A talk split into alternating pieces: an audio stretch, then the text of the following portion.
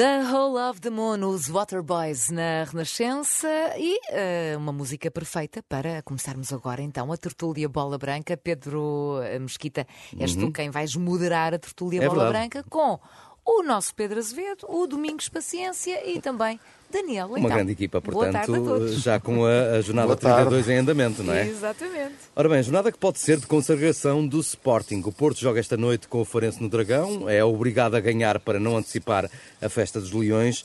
O Sporting joga amanhã, recebe Boa Vista e pode haver festa após o jogo se a equipa leonina vencer. Domingos Paciência, boa tarde. Olá, boa tarde. O Sporting está em vantagem decrescente, em contagem decrescente para festejar a conquista de um campeonato que não vence há 19 anos. Aliás, Ruben Amorim finalmente reconheceu há pouco que uh, o Sporting é favorito, diga-se. Uh, a confirmar, será um justo vencedor? Sim, o Sporting, na minha opinião, é um campeão antecipado há muito tempo. Uh, foi mais regular, consolidou uma equipa e, e, uma forma de jogar mais rápida que o Porto e o Benfica.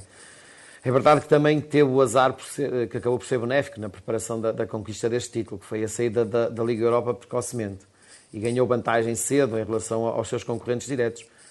O Porto e o Benfica atravessaram momentos de grande exigência também, em termos físicos, ciclos de jogos, em função de estarem envolvidos nas competições europeias. Mas o Sporting geriu melhor o contexto da pandemia, teve casos no início e depois andou eh, a maior parte da época sem jogadores infectados. Portanto, o Ruben Amorim, eh, na minha opinião, é, é, o grande obreiro deste título e porque soube fazer também crescer jogadores. É verdade que num ambiente fechado, eh, em função de não haver a pressão dos adeptos, e isso também ajudou a ganhar confiança e tranquilidade no crescimento e na evolução desses jogadores e, de, e dessa equipa. Portanto, eu acho que hum, todo o mérito, todo o mérito. Ruben Amorim, eh, estrutura, até na forma de falar, em sintonia sempre na mensagem que passaram para e fora. E é quase só sempre... fazer prognósticos no fim. Sim, sempre de contenção e sem euforias. Portanto, eu acho que tem todo o mérito naquilo que estão uh, próximo de alcançar e, pelos vistos, hoje ele assume, uh, hoje sim, uh, a luta pelo título. Já no Dragão, onde vai relatar esta noite o Porto Farense, está o Pedro Azevedo. Boa tarde, Pedro. Olá, boa tarde. O Sporting contrariou todas as previsões. No, no início da época, os apostadores colocavam todas as fichas, em maioria esmagadora, para Porto e Benfica.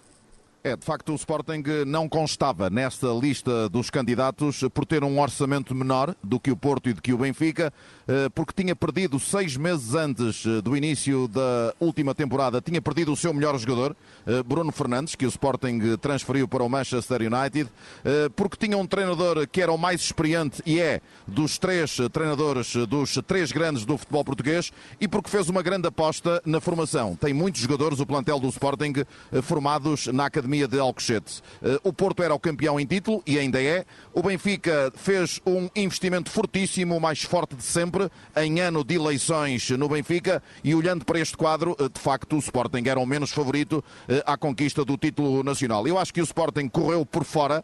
O Sporting beneficiou no plano físico de, da ausência das provas europeias de clubes, tirou partido disso. Foi uma equipa muito regular, ainda não perdeu nenhum jogo na presente época desportiva e acho que vai ser campeão não eh, pela transcendência do futebol que praticou, eh, mas sobretudo devido a duas coisas. A primeira, devido à sua regularidade eh, e depois também porque houve momentos da época de grande fragilidade dos seus diretos concorrentes na luta pelo título. E com estes dois fatores, no meu entendimento, o Sporting vai ser um campeão merecido.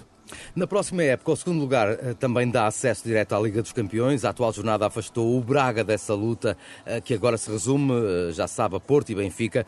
O Porto manteve a diferença de 4 pontos depois do empate na luz. Domingos Paciência, a classificação dita a diferença entre as equipas. O Porto tem sido melhor do que o Benfica neste campeonato? Sim, na minha opinião, sim. Acho que o Futebol Clube Porto tem mostrado ser melhor e, e, mais consolidada como equipa, na minha opinião. O Futebol Clube Porto, não nos podemos esquecer que teve um calendário apertado e exigente. Chegou a ter 10 dias do princípio de março em que a decisão na luta pelas três competições que estava envolvido, na Taça de Portugal, Liga dos Campeões e, e Campeonato, e a verdade também com um plantel limitado. Não foi fácil. O Benfica começou mal, é verdade, eh, com a eliminação da Liga dos Campeões e teve períodos de ausência de jogadores dos treinos, assim como uma dificuldade em treinar em função da, da, da, dos infectados.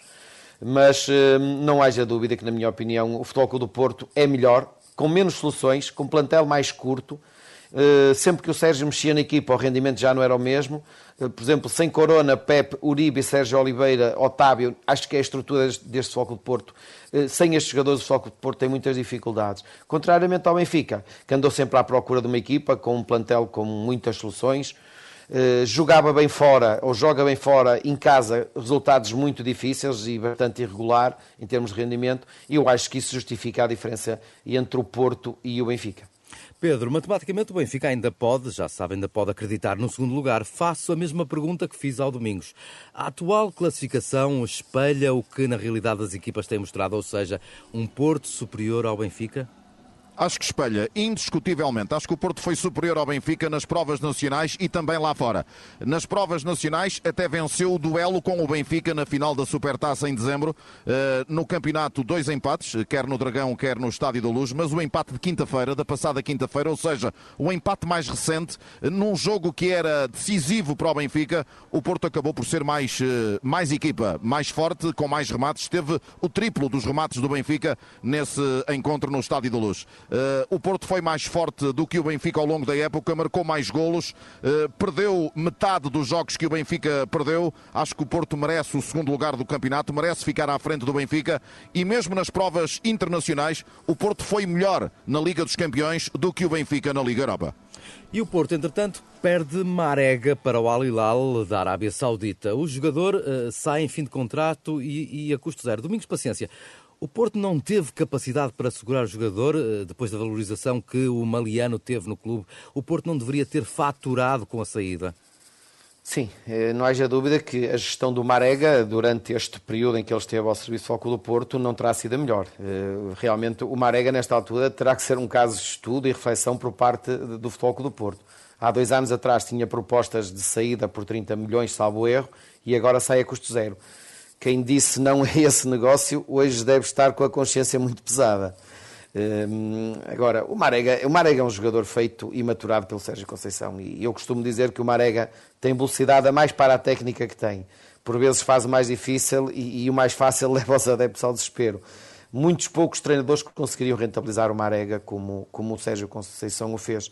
Agora, também é verdade que o Marega foi imprescindível naquele Porto campeão. Era o Marega mais 10 este ano o Marega não está tão bem e diria que é o jogador que outros treinadores pensaram será, se foi mais este Marega. Volto a referir, o Marega foi uma aposta ganha pelo Sérgio e, portanto, acho que um grande trabalho do Sérgio e mal para o Futebol Clube do Porto quando sai a custo zero. Não? Pedro, uh, Marega marcou um golo para a sua carreira, claramente, um, vem em muitos milhões, mas a saída de Marega a custo zero uh, surpreende ou, ou era inevitável? A mim não me surpreende, eh, porque é um caso igual eh, aos casos Herrera, Marcano, Brahimi que aconteceram no passado são jogadores com mercado, mas que não quiseram renovar uh, e optaram por contratos mais vantajosos financeiramente. Não quiseram renovar numa fase em que o Porto uh, uh, já partiu tarde para essa renovação. ao contrário do que aconteceu com Otávio e com Sérgio Oliveira na presente época, este jogador, Marega, não quis renovar. Otávio e Sérgio Oliveira renovaram. Marega preferiu os petrodólares da Arábia Saudita. Acho que foi pouco ambicioso para o resto da carreira em termos desportivos eh, o dinheiro sobrepôs-se à dimensão desportiva da carreira de Marega. Eh, acho que não é um drama para o Porto. Ele tem 30 anos, eh, teve uma ligação de 5 anos e meio ao clube. Nos últimos 4 foi titular, ganhou dois títulos, ambos com Sérgio Conceição. Sérgio Conceição, como disse muito bem o Domingos, tirou partido das características e otimizou as características de Marega. Velocidade, profundidade, poderio físico, fundamentalmente isto. E acho que deixou uma marca no Dragão. Não deixou dinheiro no momento da saída, mas isto tem muito a ver ver com a gestão de carreira e também a gestão do própria, da própria SAD Portista relativamente ao seu ativo.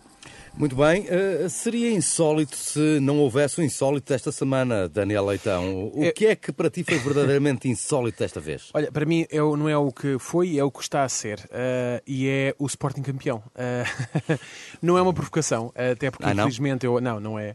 é só uma constatação. Eu até acho que o futebol português tem muito, ou perde muito, em ter o Sporting tanto tempo afastado desta, desta luta, porque acho que torna o campeonato muito mais, muito mais competitivo e mais engraçado. Eu falo, pelo menos pessoalmente do ponto de vista de, de, adepto, não é? Mas a verdade é que caso o Porto hoje não vença, ou amanhã o Sporting vença o Boa Vista, o Sporting pode voltar a ser campeão 19 anos depois da última vez. E eu gostava só aqui de deixar uh, a nota que muita coisa se passou desde a última vez que o Sporting foi campeão e ficam alguns dados curiosos. Uh, por exemplo, Dimas fazia parte da equipa campeã em 2001-2002, tem neste momento 52 anos. O atual estádio José de Alvalade ainda não existia. Apenas três jogadores uh, que jogaram nessa equipa que sagrou campeã em 2001-2002 ainda jogam, ainda estão no ativo. É o guarda-redes Beto, que tem agora 39 anos e joga no Farense. O defesa Santa Maria, que também tem 39 anos e que ainda joga no Alta de Lisboa. E Ricardo, Ricardo Quaresma, que com 37 ainda joga no Vitória de Guimarães. Uh, há jogadores no atual plantel, uh, neste caso Nuno Mendes, Dário Essugo e, e Tiago Tomás, que ainda não eram nascidos quando o Sporting foi campeão pela última vez. Uh, alguns países ainda não existiam, como é o caso da Sérvia, Montenegro e Kosovo. E Timor-Leste? E Timor, Timor, não, Timor-Leste já existia, ah, mas, já existia, já existia. mas ainda já, não era independente. Já, Essa era outra nota que eu tinha aqui. Timor-Leste ainda não era independente. Pois era isso que eu queria dizer. a festa do título foi feita numa praça que já não existe, que é a Praça Sony, em Lisboa. Uh, o Papa era João Paulo II, desde então já tivemos mais dois Papas, o Bento XVI e o, e o atual Papa Francisco. O avião Concorde ainda andava pelos céus. Uh, o telemóvel mais popular em Portugal era o Nokia 3310 e não havia iPhones, Facebook, Instagram nem YouTube. E tu tinhas dois anos? É, não, tinha dois anos, tinha mais, mas, uh, mas pronto, mas tinha, tinha 21, 21. E Pedro, eu ainda Pedro... discuti, é eu mesmo. ainda discuti o título com o Sporting ainda como jogador. eu ainda era jogador. Domingos, Foi eu, o meu Pois eu não sei o que é que estás a dizer do Domingos, o, o Daniel. Prova, não, não, o, que repara. prova, o que só prova que o Domingos Conceição é um jovem. Claramente. Exatamente, exatamente. Aliás, eu nem me atrevia a referir esse facto para não aqui sugerir suscetibilidades. Pronto, não quis cair nesse erro. Ora bem, não havia, pra... ainda havia na altura Praça Sónia, agora temos uh, a Sónia Santos. Ah. Uh, muito bem. Domingos, Pedro e Daniel, aqui termina mais uma tertúlia. Na próxima semana, provavelmente com um novo campeão já uh, consagrado. Assim veremos. É. Até para a semana. Então, até para a semana. Fiquem bem.